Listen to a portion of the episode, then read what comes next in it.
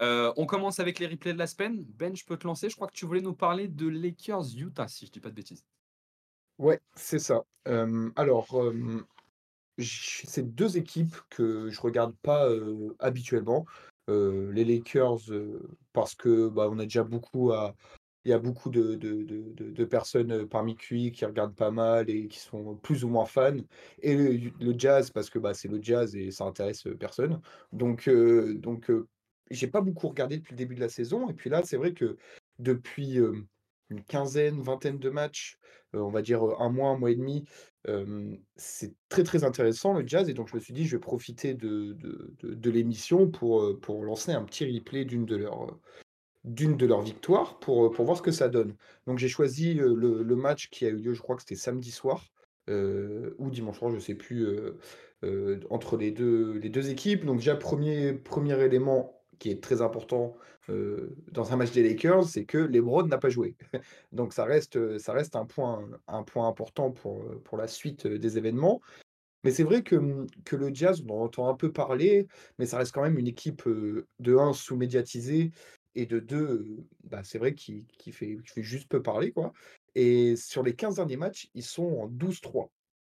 Donc c'est le un bilan digne de de de Boston ou de Milwaukee ou de Minnesota. C'est un un des meilleurs bilans de de de la ligue sur les sur les 15 derniers matchs. Ce qui fait qu'aujourd'hui, là, ils sont, ils se sont replacés pour le pour le play-in, donc ce qui n'était pas forcément, le le ce qu'on ne pensait pas forcément en début de saison et en fait, ce qui est très intéressant, notamment sur ce match, c'est que le Jazz fonctionne avec des éléments très clairs offensivement pour, bah, remporter leur rencontre et notamment 2 aspects qu'ils ont développés depuis, ces 15, heu, 15 derniers matchs.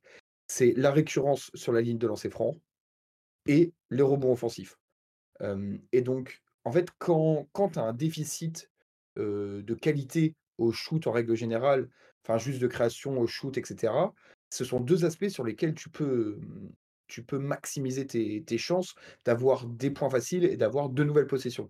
Et donc le Jazz l'a très bien compris et donc alors j'ai plus le le stat exactement, mais de, mmh, de souvenir, je crois à la au free free throw, attempt, ils étaient Heu, 18 ou 19e, enfin ils sont 18e sur l'ensemble de la saison, mais si tu prends les 15 derniers matchs, ils sont montés top 5 et ils sont pareil, heu, top 5 à au pourcentage de rebonds offensifs, heu, attrapés. Donc heu, ouais, ces 2 points-là ont permis, notamment de bah, d'attraper la victoire face aux Lakers parce qu'ils ont attrapé, heu, 6 ou 7 rebonds de plus offensifs que les que, bah, que Donc Los elle est Angeles. 52 52 à 40, la bataille du rebond, sachant qu'ils Voilà, ont commencé comme ils le font dernièrement, plutôt small ball. C'est-à-dire que c'est plutôt Collins qui joue ouais, pivot et Kessler depuis quelque temps sort du banc. c'est ça. Et hem et ce qui est très, très intéressant aussi là-dessus, c'est que contrairement par par exemple, une autre équipe très forte au rebond offensif, c'est New York. Et New York, ils étaient très forts au rebond offensif parce qu'ils avaient un aspirateur à rebond qui s'appelle, heu, Mitchell Robinson. Mmh Là, si on regarde, heu, enfin, si vous jetez un coup d'œil au box score, en fait, tous les rebonds, le maximum, c'est 2 ou 3 rebonds offensifs, par, par joueur. Donc en fait, c'est juste une équipe qui est ultra agressive, qui a sûrement mis en place des des schémas pour, pour le le box out, pour réussir à à gober ça et je trouve que c'est très intéressant pour une équipe qui, sur le papier, a moins de qualité, bah, de se servir des quelques qualités que tu as pour, pour, bah, pour gagner, quoi. Il joue avec, quelques joueurs quand même qui sont, très grands. Ouais, ils sont ils sont Heu, grands, mais ce que je veux dire, c'est tu as pas d'aspirateur non plus comme un comme un Gobert, comme un Mitchell Robinson. Tu as pas des mecs qui sont, heu, qui sont, heu, attitrés attitrés à ça. En fait, ils ont un un effectif, on en parlera peut-être juste après, mais, assez particulier, un peu bizarre, avec pas mal de mecs un peu grands, mais pas non plus des des géants de de la ligue, ce qui fait qu'ils ont qu'ils sont en fait, ils sont menaçants partout pour les rebonds pour les rebonds, quoi. Oui et puis, hem, tu as raison, ils ont pas un gros aspirateur en rebond, mais ils ont beaucoup de joueurs qui sont des bons rebondeurs. Que ce soit Collins, ça a toujours été un bon rebondeur, Markkanen aussi, évidemment Kessler, bon Olynyk un peu moins, mais même sur les lignes arrière, des Chris Dunn, des des Jordan Clarkson, c'est toujours ouais, des mecs qui ont pris pas mal de rebonds. Juste avant de lancer Quentin, peut-être sur, heu, Utah, pour préciser sur la série de 12 victoires pour 3 défaites qu'ils ont eues, qui est intéressant aussi, heu, c'est de voir le niveau des équipes contre lesquelles ils ont Ouais, joué bien sûr, ouais, ouais. et c'est pas mal et c'est pas mal les équipes contre Mmh. lesquelles ils ont joué parce qu'ils ont battu Milwaukee à Milwaukee, ils ont battu Philly à Philly, heu, dans un back to back en plus de mémoire. Hem, ils ont battu Denver chez eux, ils ont battu 2 fois Toronto. Moi, Toronto, je les trouve quand même plutôt intéressants. Ils ont battu Miami. Donc il y a eu quand même pas donc les Lakers, comme tu viens de le dire, il y a quand même eu pas mal de bonnes équipes en plus dans dans cette série-là. Heu, toi, Quentin, qu'est-ce que tu en penses, heu, de cette équipe de Utah et du run qu'ils sont en train de faire en ce moment?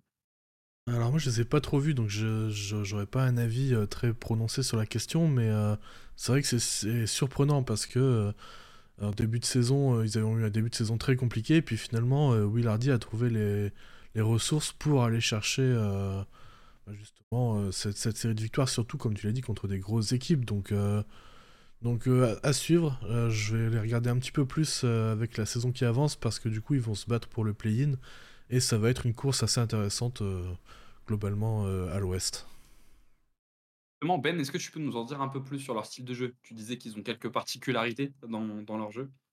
Ouais, alors en fait, le ce qui est ultra intéressant, c'est que, mmh, ils ont un effectif, on parlait il y a une semaine du du du Magic et ben, en fait, ils ont un effectif un peu profond comme eux, avec, pas mal de joueurs qui peuvent, rentrer dans le 5, qui ont pas mal de temps de jeu. Enfin voilà, il y a il pas mal de profils différents et notamment actuellement, ils jouent avec un 5, donc avec Chris Dunn à la main, Colin Sexton à côté de lui et sur le front de courte, John Collins, Fontecchio et Markkanen. Donc en fait, ce qui est ce qui est ultra intéressant, c'est qu'il y a Chris Dunn qui s'occupe de la partie création, et Chris Dunn pour le coup, ça il le fait il le fait plutôt bien, même, même très bien. Alors je l'ai pas sous les yeux, mais il avait un, mmh, Là où il est très bon de là où là où il est très bon, Chris Dunn, c'est, enfin, ce que A Azad adore parler de de ces termes-là, mais on aime tous, c'est vraiment un bon connecteur, mais c'est globalement un bon oui, organisateur. C'est-à-dire qu'il sait à la voilà, fois ouais. mettre en place le jeu, sans prendre de place, notamment pour Colin Sexton et pour Mark Markkanen qui, eux, en prennent beaucoup.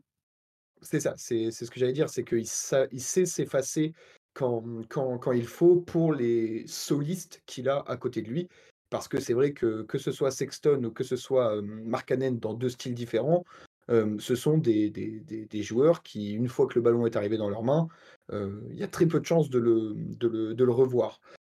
Donc en fait, ce qui est intéressant, c'est que Sexton, lui, se base majoritairement sur des drives. C'est pas du tout un shooter. Il a un petit peu de enfin, il a du mi-distance, il l'utilise, mais c'est pas c'est pas quelqu'un qui va élargir ton ton jeu et donc pour, pour le mettre dans de dans de bonnes conditions et bah, forcément Markkanen, heu, Fontecchio et même, John Collins, ce sont des des intérieurs qui correspondent, parfaitement, en fait et donc en fait, tu te retrouves avec un 5 assez complémentaire et et en plus de ça, sur le banc, tu as des joueurs, intéressants qui peuvent s'intégrer ou amener de la diversité avec alors je suis désolé, je vais écorcher son nom, mais c'est Agba Agbaji Agbaji, je me rappelle. Badji, ouais, qui était, l'année Agbaji qui est qui est qui est qui est qui est intéressant, qui amène un un petit peu plus de défense, qui est très intéressant. Il y a toujours le vieux Kelly Olynyk qui, bah, qui rentrera toujours, toujours ses shoots, peu importe l'âge pardon. Tu as le jeune, Keyonte George qui est aussi très intéressant, qui est pas du tout efficace, mais qui arrive à créer un petit peu, qui envoie quelques alley-oops, voilà, qui est intéressant et il y a évidemment Jordan Clarkson qui est à pile ou face, qui actuellement est à beaucoup pile plus que face et donc forcément quand quand tu alternes avec, avec tes arrières, bah, ça donne, heu, ça donne un effectif assez profond. Pas forcément les mecs les plus flashy, ni les plus, plus en vogue, ni les plus en vue en NBA actuellement, mais ça fait son son bout de chemin, quoi. Ouais, donc ce que tu nous dis, c'est qu'en fait, ils ont des joueurs très petits à à l'arrière, mais plutôt bons Ouais, défenseurs, c'est le cas de Chris Dunn. Des joueurs très grands pour le coup sur le front de courte. En exactement, plus, ouais. dans ce front de courte titulaire, c'est des très bons shooters. Heu, donc Ouais, ce qui permet à Colin Sexton de complètement profiter de sa qualité de drive. Collins peut shooter, si c'est pas un grand shooter et qu'il en prend un peu moins cette année. Par contre, Markkanen et Fontecchio sont des joueurs extrêmement respectés au shoot. Markkanen, sur le dernier mois, il tourne à 25 points de moyenne, 48% à 3 points. Donc il est extrêmement, heu, e extrêmement adroit et sur le banc, on a vraiment des role players. Heu, tu parlais de ouais, Jordan. Clarkson, qui est le pétard ambulant? Abadji, c'est le défenseur. Keaton George, c'est l'organisateur. Kessler fait toujours ce qu'il sait faire. Olynyk, c'est un bon connecteur, bon shooter. Et en fait, dans dans dans ce jeu un peu sans star et tu as raison, où tout le monde a un peu sa chance, comme on peut le voir en en Europe, moi, si j'avais fait cette comparaison pour Orlando avec le jeu européen. Tu te retrouves vraiment avec un roster qui finalement tourne bien et une équipe, heu, qui fonctionne bien en ce moment. Euh, effectivement. Juste pour, pour continuer, juste pour appuyer ce, ce, point du tout le monde a sa chance, il y a 17, 17, il y a 11 joueurs pardon, qui ont plus de 17 minutes de temps de jeu. C'est que tu as personne qui, qui joue beaucoup. Quoi. Tout le monde, ça tourne énormément.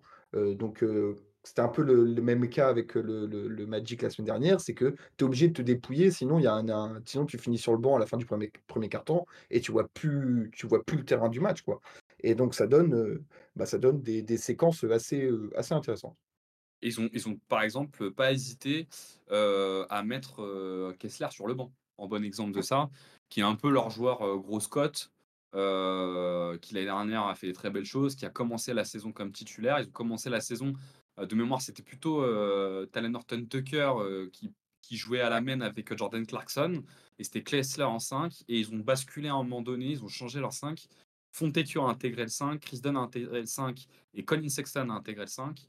Et depuis, ça va, ça va mieux. Mais effectivement, quand tu as 11 joueurs à plus de 17 minutes, ça veut dire qu'en tout cas, quand on te met sur le terrain, on te laisse vraiment, ça, vraiment ta chance. Tu n'es pas là pour faire un, pour faire un one-shot. Et en plus, j'ajoute juste un truc, c'est que ils vivent pas sur, sur une, une, comment dire, une grosse réussite à 3 points en plus. sur les 15 derniers matchs, ils sont 15e de la ligue, donc vraiment pile dans la moyenne. Donc c'est même pas une surchauffe à 3 points, quoi. Il y a un vrai truc dans, dans leur jeu. Bah, c'est ça, c'est que en fait, le au niveau de l'efficacité, ça a un petit peu augmenté, mais c'est loin d'être le enfin, il y a pas mal d'équipes où ils sont sur un run de 10, 15, 20 bons matchs, où tu vois, ils shootent vraiment comme, bah, comme des des dieux et tu sais que ça va retomber. Là, tu te dis en maintenant ce bon, ce ce bon 5 qui a l'air d'être, plutôt en synergie, d'appuyer sur les points comme on l'a dit, que ce soit le rebond, que ce soit le, les drives, donc les lancers, plus le shooting de shooter. Enfin, ce que je veux dire, c'est que à part grosse panne, les shooters rentreront toujours une partie de leur shoot.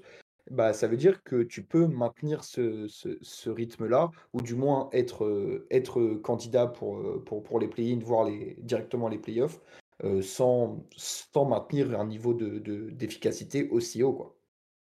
Moi, je suis assez content pour euh, Fontecchio, que j'aime beaucoup, euh, qui est un super joueur, qui a fait une première saison mmh. où euh, c'était une saison d'adaptation. Moi, j'avais un peu peur qu'il fasse vite le chemin inverse. Et finalement, il, a réussi à trouver sa place, notamment après, après la période du in-season, quand ils ont changé le 5. Et en fait, il accepte complètement son rôle. Et dans ce registre-là où il accepte complètement son rôle, il a trouvé une vraie place où il défend. bon, il trouve qu'il défend dur, mais il défend pas si bon c'est en défense, mais, mais par contre, il, est une vraie menace au tir, hein, que tu es obligé de respecter. En plus, c'est un shooter de système, donc il, a, il, apporte vraiment quelque chose à leur équipe. Très rapidement sur les Lakers, avant de passer au match euh, de Quentin. Euh, sur les Lakers, on en parle quasiment toutes les semaines, donc je suis pas sûr que ça soit utile d'aller plus loin. Forcément, d'une semaine à l'autre, ça n'a pas vraiment évolué. Vu que la semaine dernière, on vous en parlait, comme Azad, vous avez parlé du match euh, de, Boston contre les Lakers. Les gars, on est d'accord, les Lakers, en gros, ça marche pas, et on attend le changement de coach. On en est à peu près là, là. Bah ouais, surtout que. Ouais, vas-y, Quentin, excuse-moi. Je sais pas si je suis aussi catégorique que toi sur le changement de coach. Euh, les rotations, c'est compliqué. Je comprends que ce soit frustrant, mais que, que c'est compliqué de créer une continuité. Mais euh, il a montré de belles choses l'année dernière déjà. Euh, je pense pas que ce soit forcément. Enfin, je pense pas que. Enfin, je pense qu'il faudrait miser un peu plus sur la continuité que sur, que sur un changement, même si bon, évidemment, il y a Budenholzer qui est potentiellement dispo, mais ça se trouve, il veut, veut même pas coacher cette année, donc... Euh... Oui, puis on a plutôt l'air de partir sur l'assistant, euh, si jamais euh, en général, en général, ça, tu finis ta saison avec l'assistant, et puis, euh, puis tu vois après à la saison suivante, donc je pense pas que ce soit le...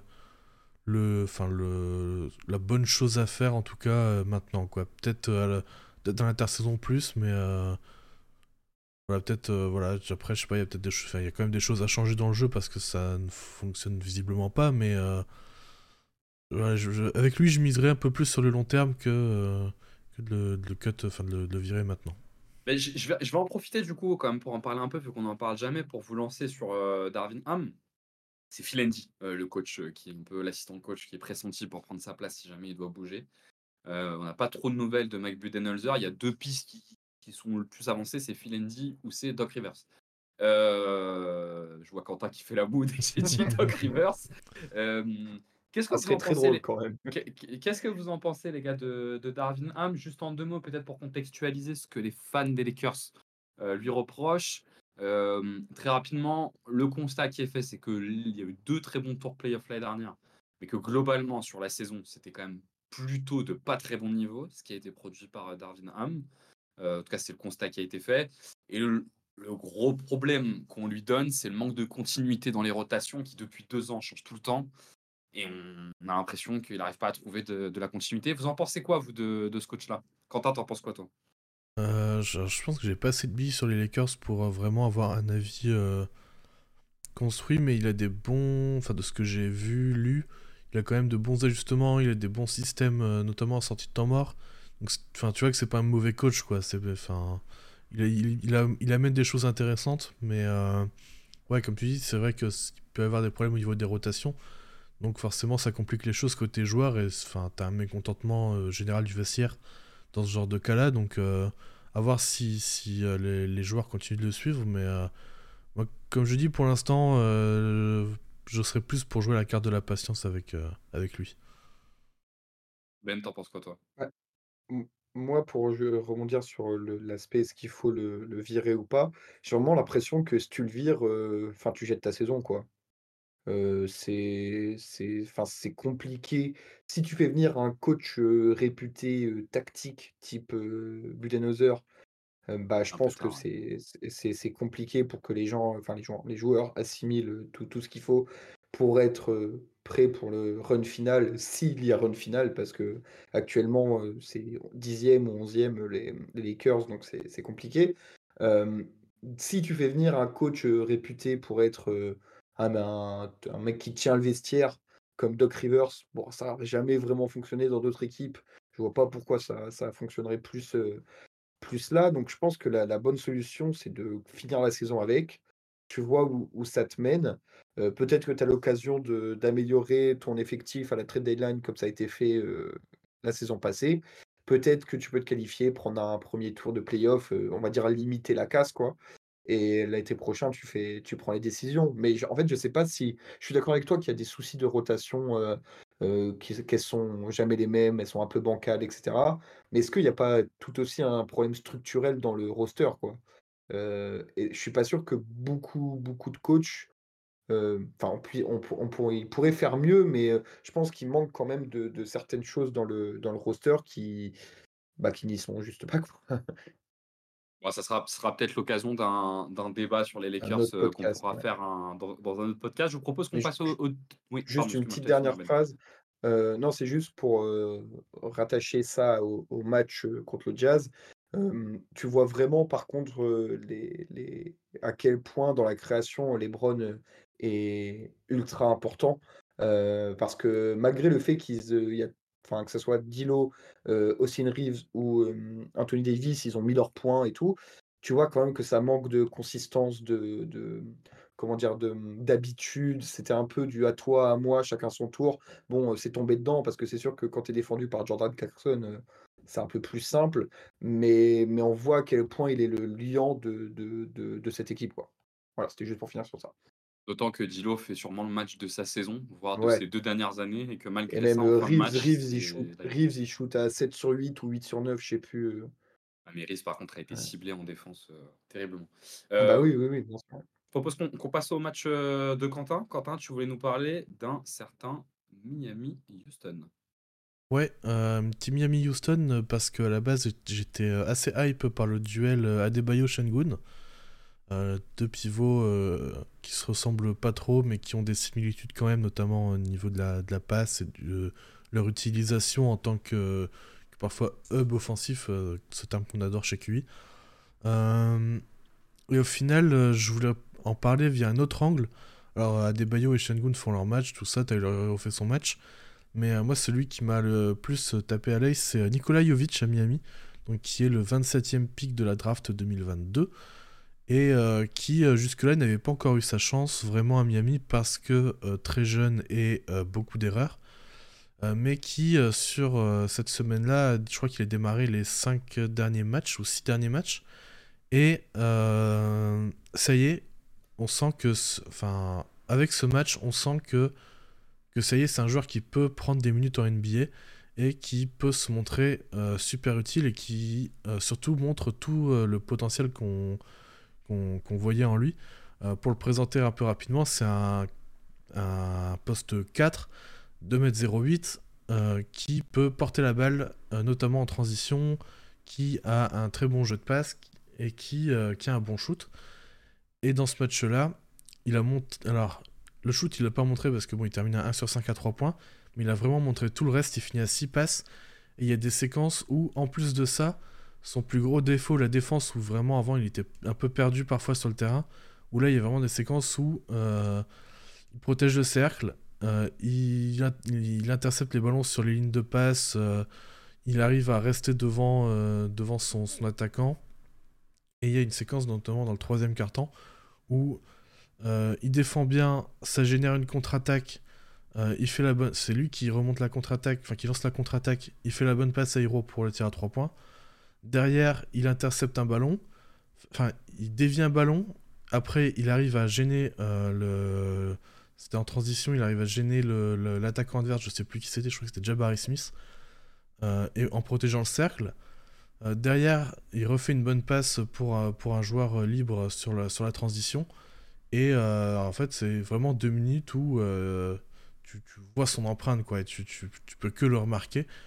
Et du coup, je pense que ça, euh, ça donne du très bon pour la suite et qu'il sera potentiellement à terme le futur euh, titulaire à côté de Bama Bayo dans la, rotation euh, normale du 8. Alors peut-être pas cette année, mais l'année prochaine, en tout cas, il y a de bonnes chances. Il avait été très bon contre les Lakers, justement, quelques temps avant. moi, c'était la première fois que je l'avais vu être vraiment adroit. Pourquoi il est rentré dans le 5, euh, Nikola Jovic? On sait que, Spo aime bien tourner un peu. Au bah, début de saison, il y avait Duncan Robinson avec qui ça marchait pas mal, qui repassait sur le banc. C'est quoi un peu la logique? Il a profité des blessures, euh, tout simplement. En fait, Caleb Martin, ouais, c'est ça. Caleb Martin et Woody Smith blessés. Du coup, en fait, c'était un peu pas sa seule solution, mais c'était la plus évidente. Et avant, il le faisait pas, Spo. Il préférait préféré mettre quelqu'un d'autre. Et bah, Smith, il a pas mal mis Smith en début de saison sur ce rôle un peu là de d'hybride 3-4 bah, bah, offensif, même s'il est plus petit. Ouais, c'est ça en fait. Il en fait, il préfère généralement des profils défensifs. Et là, il s'est dit bah allez, vas-y, on va mettre Jovic, on va voir ce que ça donne. On a potentiellement un long stretch avec, euh, avec beaucoup d'absents. Et en fait, tu vois qu'en attaque ça marche, mais c'est en fait moi ce qui m'a impressionné, c'est surtout sa défense, parce qu'il y a trois semaines, il faisait des fautes cons. Euh, euh, il ratait des rotations, il, était vraiment parfois incapable de protéger le cercle. Et en fait, tu sens qu'il s'est passé un truc dans sa tête où il a capté, euh, il a capté des choses. Et du coup, passer de vraiment être complètement négatif à être neutre, au moins neutre en défense, voire positif sur certaines séquences, ça fait une différence énorme sur son temps de jeu et avec son profil un peu atypique de euh, joueur très grand qui peut porter la balle et qui peut, qui peut faire des bonnes passes, des bonnes lectures en fait, ça en fait un joueur qui est très, euh, qui est très valuable et qui est très euh, moderne. Ouais, sachant qu'effectivement, ils ont un peu tous leur chance euh, tour à tour. On a vu Ardy Hampton pendant les vacances de Noël avoir sa chance, même si c'est pas du tout le même poste. Hein. Mais en tout cas, on sent la, volonté de Spo de donner un peu sa chance à tout le monde. Il y a eu Kane aussi, je crois que c'est pas. Jamal Kane, ouais. Jamal Kane aussi, que j'avais vu des Clippers, je crois, avoir sa chance de mémoire. Après, Kane et bah, Hampton, c'est les two-way contracts, donc eux, ils sont vraiment là pour boucher les trous dans des grosses périodes de blessures, quoi. Ce que je veux dire, c'est qu'il y a toujours un moment donné où tu as ta chance, quoi, avec euh, Miami, comme tu le disais, Ben, et ils l'ont saisi. Euh, Raquez, même s'il a été bon depuis le début, à un moment donné aussi, il a eu plus de minutes et il en a bien profité. Euh, toi, Ben, tu as un avis là sur cette équipe de Miami là qu'on voit dernièrement qui arrive quand même à tenir la route malgré, malgré les blessures de, Jimmy Butler et de Kyle Lowry qui est pas mal blessé, même si de mémoire. Kyle Lowry a raté deux matchs, je crois, c'est tout. Ouais, il était là contre Houston. Bah, c'est une équipe que j'ai pas, forcément beaucoup vue, parce que c'est vrai que, en fait, ce qui est ce qui est, intéressant et dommage avec, avec le Heat, c'est que tu as toujours l'impression qu'ils sont en train de colmater les brèches, boucher les trous et et d'un côté, c'est intéressant parce que tu vois des mecs sortir du du sac, de la poche de Spoelstra et tu dis: «Ah bah lui finalement, sur tel ou tel aspect du jeu, il est vraiment intéressant». Mais de l'autre côté, c'est un peu frustrant parce que, bah, je pense, Quentin encore plus que nous, il a envie de voir, tout le monde à à fond et voir jusqu'à où cette équipe, cette équipe peut aller. Donc, peut-être avec un peu de chance, sur un y a un alignement des planètes, tu pourras avoir tout le monde au moment des des des playoffs et là tu te dis que quand même le roster, ressemble beaucoup à celui de l'année passée, plus Jovic, plus, comment il s'appelle, le rookie, euh, Raquez. Et ouais, voilà. Ce qui a été sélectionné après euh, Jalen Scafino, quand même, je le rappelle. Hein, les Lakers sont passés à côté de, de Raquez Junior. Ouais, donc, donc si tu, ça, ça restera toujours une équipe, une équipe inquiétante, mais j'avoue pour l'instant, j'ai pas trop de, de d'avis dessus parce que ouais, ça, en fait, ça bouge tellement, ça change tellement que tu sais, en vrai, tu je pense que même Quentin, il sait même pas trop sur quel pied quel pied jongler, quoi. Bah, c'est un, un peu ça, tu enfin, ce problème de blessure qui est parfois un mal pour un bien, parce que là, ça permet à des joueurs de prendre de la confiance, et puis éventuellement, en playoff, sur un bon match-up, d'avoir une chance et de pas être totalement perdu. Mais en même temps, c'est vrai que du coup, euh, bah, en fait, tu crées pas d'automatisme avec ta rotation euh, euh, disons, euh, habituel, même si euh, c'est des joueurs qui maintenant jouent ensemble depuis 2-3 ans, voire plus pour certains, mais enfin, t'as quand même besoin de, de, ça, quoi. Ouais, et puis même les, les, joueurs qui reviennent, ils ont besoin de quelques matchs pour se remettre dans le rythme. Et pendant ce temps-là, il y en a un autre qui s'est pété à côté. Donc, c'est exactement ça. C'est un cycle interminable. Parce qu'on parlait de Utah juste avant eux, de, il y a peu de blessures et tu vois à quel point quand tu peux enchaîner avec tout un roster, ça fait effet boule de neige. Et le, hit, malheureusement, ils sont toujours coupés par un, par une blessure, par un truc qui les empêche de, bah, prendre cette, vague, quoi. Un petit mot, les gars, sur, sur Houston, peut-être. on, conclut sur cette première séquence qui, depuis Noël, en est, je crois, j'ai regardé tout à l'heure, sur 4 victoires pour 8 défaites. Donc, il va un peu moins bien. Euh, ce qui est peut-être un peu à allier avec, euh, avec la blessure qu'on a eue de Jalen Brooks pendant un, moment, qui est quand même important dans cette équipe-là. Euh, qu'est-ce que vous pensez Quentin, t'as pensé quoi de l'équipe de Houston? J'ai assez bien aimé globalement. Alors, ils ont été assez maladroits au tir, donc c'est toujours compliqué de juger sur juste ce match-là, mais, mais c'est pas trop mal. Après, tu sens qu'ils ont eu un bon début de saison et qu'il se cherche quand même encore un peu. Euh, j'aime bien ce que propose Jabari Smith par exemple. Euh, ouais, très intéressant Jabari Smith. Défensivement, il est vraiment, vraiment bon, je trouve. Et euh, offensivement, tu sens qu'il y a encore, il y a encore du, progrès à aller chercher, mais défensivement, il est, il est très bien. Et tu sens qu'il, mais tu sens qu'il se cherche quoi. Défensivement, tu sens que qu'ils commencent à trouver leur identité. Offensivement, c'est un peu plus compliqué. Mais, mais c'est une équipe qui qui sont passés d'avoir euh, que des jeunes à euh, des joueurs NBA. Donc euh, ça fait une grosse diff et ils, peuvent, ils peuvent bâtir là-dessus sur leurs prochaines années. quoi. C'est une équipe qui va probablement essayer de jouer le play-in et qui, qui pourra capitaliser là-dessus pour la suite. Moi, sur, sur, Houston, je trouve que c'est pour moi le, gros problème que j'ai avec Imi Udoka. Je les ai pas mal vu jouer Houston dernièrement parce que je prépare un article sur Sengun pouvoir trouver d'ailleurs sur le, sur le site de QBasket. Euh, je trouve que défensivement, c'est super ce qu'ils font. Franchement, il n'y a rien à dire. Alors en plus, ils ont des profils défensifs qui sont assez incroyables. Que ça soit sur les lignes arrière ou sur les aides à l'opposé. En fait, tout ce qui sort de Sengun, qui est pas si mauvais que ça d'ailleurs. Très très bon en défense. Mais offensivement, je suis toujours face aux limites de Imi Udoka. Mais toujours la balle dans les mains d'un joueur et laisse faire. C'est un peu ce qu'il faisait, je trouve, trop à Boston avec Tatum. Et là, je retrouve un peu la même chose avec Sengun. Euh, la balle est beaucoup dans les mains de Sengun. Aussi évidemment un peu de la ligne arrière. Mais derrière, il ne se crée pas beaucoup de choses et ça se base beaucoup sur le talent des joueurs. Quoi. Ben, je sais pas ce que, tu en penses globalement de bah, Houston. Mais... Juste avant que tu prennes la parole, c'est exactement ce que je, je, je comptais, euh, je comptais évoquer. C'est que défensivement, comme tu l'as dit, en fait, ils ont des. C'est con, mais défensivement, il faut des mecs qui ont des corps pour défendre. c'est plutôt, plutôt utile. Et ils ont ces mecs qui sont massifs, qui sont jeunes, qui sont vifs, qui, permettent ça. Et, mais par contre, le souci, c'est que les, aussi bons soient-ils défensivement, ces jeunes joueurs sont toujours en très très grande difficulté de l'autre côté du, du, du terrain. Vous avez parlé de Jabari Smith qui est, qui est mieux, mais ça reste quand même un très très très très limité offensivement. Ça a du mal à rentrer ses, shoots. Jalen Green, c'est la même problématique. C'est un énorme usage pour très peu de réussite à la fin. Donc alors, ils sont encore jeunes, hein, ça peut progresser. Et puis là, maintenant, ils sont rentrés dans une phase où ils jouent des matchs compétitifs tous les soirs. C'est plus du, tanking. Ils ont, ils ont cet objectif d'aller, d'aller haut. Donc, ça peut être que, que de la progression pour eux. Mais je pense qu'ils sont encore à. Enfin, ils ont encore un, pas mal de marge pour, pour, pour devenir une vraie équipe inquiétante à long terme. Quoi. Je trouve qu'il manque de joueurs. de joueurs. Enfin, de, enfin, ouais, de joueurs et de mouvements sans ballon, en fait. Tu vois, des, des Jalen Green, des Jabari Smith. Tu vois, c'est pas des joueurs qui, qui ont l'habitude de jouer sans ballon et qui, du coup, euh, proposent un peu moins que. alors qu'ils pourraient avoir quelques opportunités par-ci par-là. Puis c'est aussi euh, la responsabilité de, de de, les faire jouer un peu plus comme ça aussi, avec plus d'écran, plus de, jeux off-ball, quoi. Oui, parce que sur le, sur banc, il les a un petit peu, ces joueurs. T'as Holiday qui peut jouer un peu plus comme ça, t'as Bullock, même s'il est un peu âgé, qui peut jouer comme ça, mais il y a quand même une préférence pour des profils plus porteurs, au moins sur la ligne arrière, avec Van Vliet, Green, euh, Whitemore qui joue plus en plus, et Thompson qui quand même pas mal depuis qu'il est revenu de blessure. effectivement, il ne privilégie pas forcément ces, ces profils-là aujourd'hui. Tu sens que c'est des porteurs de balles, ces profils, et que c'est pas. Oui, il les fait jouer comme ça, quoi, parce qu'ils ne savent pas jouer autrement, vraiment.